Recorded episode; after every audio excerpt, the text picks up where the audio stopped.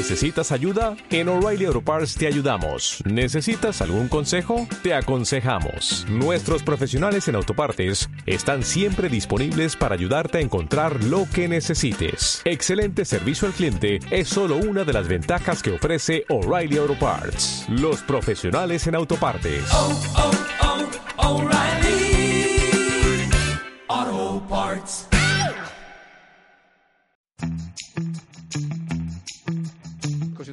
Parece que están fragmentando el voto y que hay algún votante que cree que vamos a sumar, como en Andalucía, en provincias de 3, 4, 5 o 2 escaños o 6 escaños, pues el 52% de los votos a eh, formaciones políticas nuevas se van a quedar sin obtener ningún escaño. Lo de Pablo Casado y Vox se ha convertido ya en el contigo ni sin ti de la política. Ahora, para el presidente del PP, lo más importante es que no se divida el voto de la derecha porque así beneficiaría a Pedro Sánchez. Pero, ¿en qué quedamos?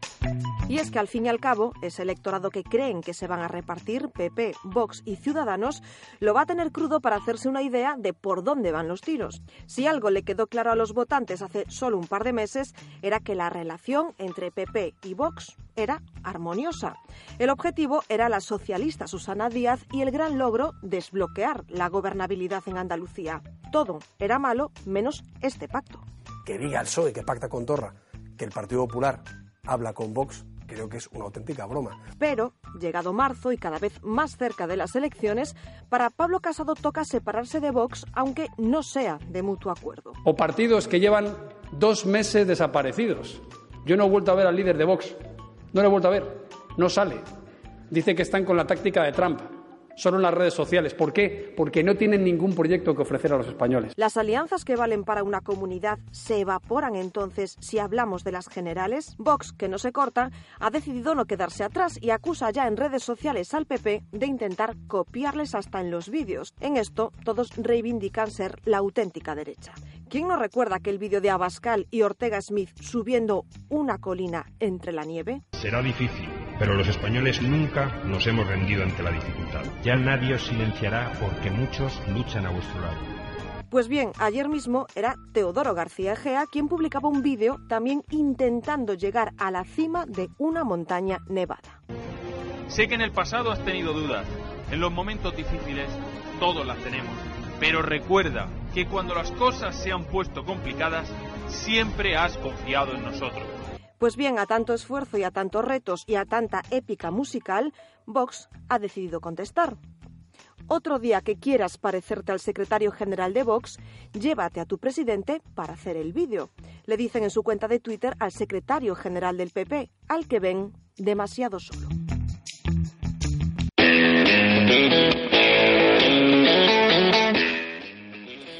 Están? Muy buenas noches. Saludos de la voz de Galicia en este miércoles 13 de marzo en el que no nos hemos podido librar de nuevo de los viernes sociales de Pedro Sánchez, o más bien de lo que el PP va a hacer contra ellos. El Partido Popular avanzó que va a recurrir al Tribunal Constitucional los decretazos de los viernes de Sánchez. En España no se puede gobernar como a uno le sale de los decretos, no esa rueda de prensa del Consejo de Ministros, esa convocatoria tan de periodistas y que tan poco interesaba al ciudadano de a pie, se ha convertido en las últimas semanas en un auténtico hit. En una emisión digna de las franjas de máxima audiencia. Si la Junta Electoral no aprecia problema alguno ni les ha visto tintes electoralistas, pues no pasa nada, se llevan al Tribunal Constitucional y punto. Creemos que se pueda modificar una, una ley orgánica. Ahora quiere llevar el tongo, el pucherazo y el chanchulleo también al Congreso de los Diputados. Y mientras, Ciudadanos a la gresca con esa ampliación del permiso de paternidad que también ha salido de un decreto. Los de Rivera solicitan a la mesa de la Diputación Permanente del Congreso un informe jurídico para conocer si el Gobierno puede modificar así una ley como la que regula los permisos de paternidad. ¿Terminará el tan deseado permiso igualitario antes de haber empezado? Muchas familias están en vilo, incluso las más conocidas, y es que si de algo se ha hablado esta tarde es de un nuevo embarazo. El anuncio no podría haber llegado en un momento más preciso, en plena gresca por esa baja de paternidad. Irene Montero y Pablo Iglesias anuncian que volverán a ser padres, en este caso de una niña. Lo he confirmado ya en las redes sociales, sí. Nada más. No. Ejercerás el derecho de, supongo. De momento estoy embarazada. Una comunicación en redes sociales a solo 10 días de que Iglesias vuelva a la primera línea de la política después de haber compartido con su pareja el periodo de cuidado de sus gemelos. Ánimo a todos aquellos que intenten seguir el ritmo de todos estos acontecimientos, porque sí, aún falta más de un mes para las generales. De vuelta a Galicia, una de las noticias de la jornada nos lleva al Parlamento. La Junta le ha pedido una autorización a Hacienda para poder invertir el superávit gallego en gasto social. Una medida que la ministra Montero debe autorizar. Serían 300 millones de euros, 125 que se consiguieron cumpliendo con la regla de gasto y 175 más en concepto de incentivo previsto en los presupuestos para las comunidades que han cumplido con los objetivos de estabilidad. Señor eh, acabo de escribir a ministra de Facenda.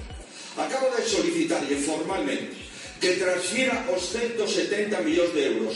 Vostede está a favor de que a contestación sexa positiva e que nos transfieran ese dinheiro para a sanidade e a política social? Eso é autogoberno, señor Reizaga. O resto son discursos. Moitas gracias. En página de sucesos, el día nos deja la muerte de un vecino de Nigrán que ha fallecido siete meses después de haber sufrido varias picaduras de avispa asiática. Ángel Davila, de 50 años, llevaba hospitalizado desde agosto. Estaba realizando trabajos de desbroce cuando movió un nido de velutinas y fue atacado. No ha podido recuperarse. La economía gallega nos deja otro récord histórico en las cuentas de Inditex. El gigante textil ha ganado 9 millones y medio de euros cada día durante 2018. La compañía con sede en Arteixo supera por primera vez los 26.000 millones en ventas. A pesar de este récord histórico, las acciones de Inditex se desplomaron un 4,45% en la bolsa, liderando las pérdidas del IBEX 35. Así nos despedimos, quedan informados al minuto en la voz de Galicia.es. Gracias, como siempre, por estar ahí.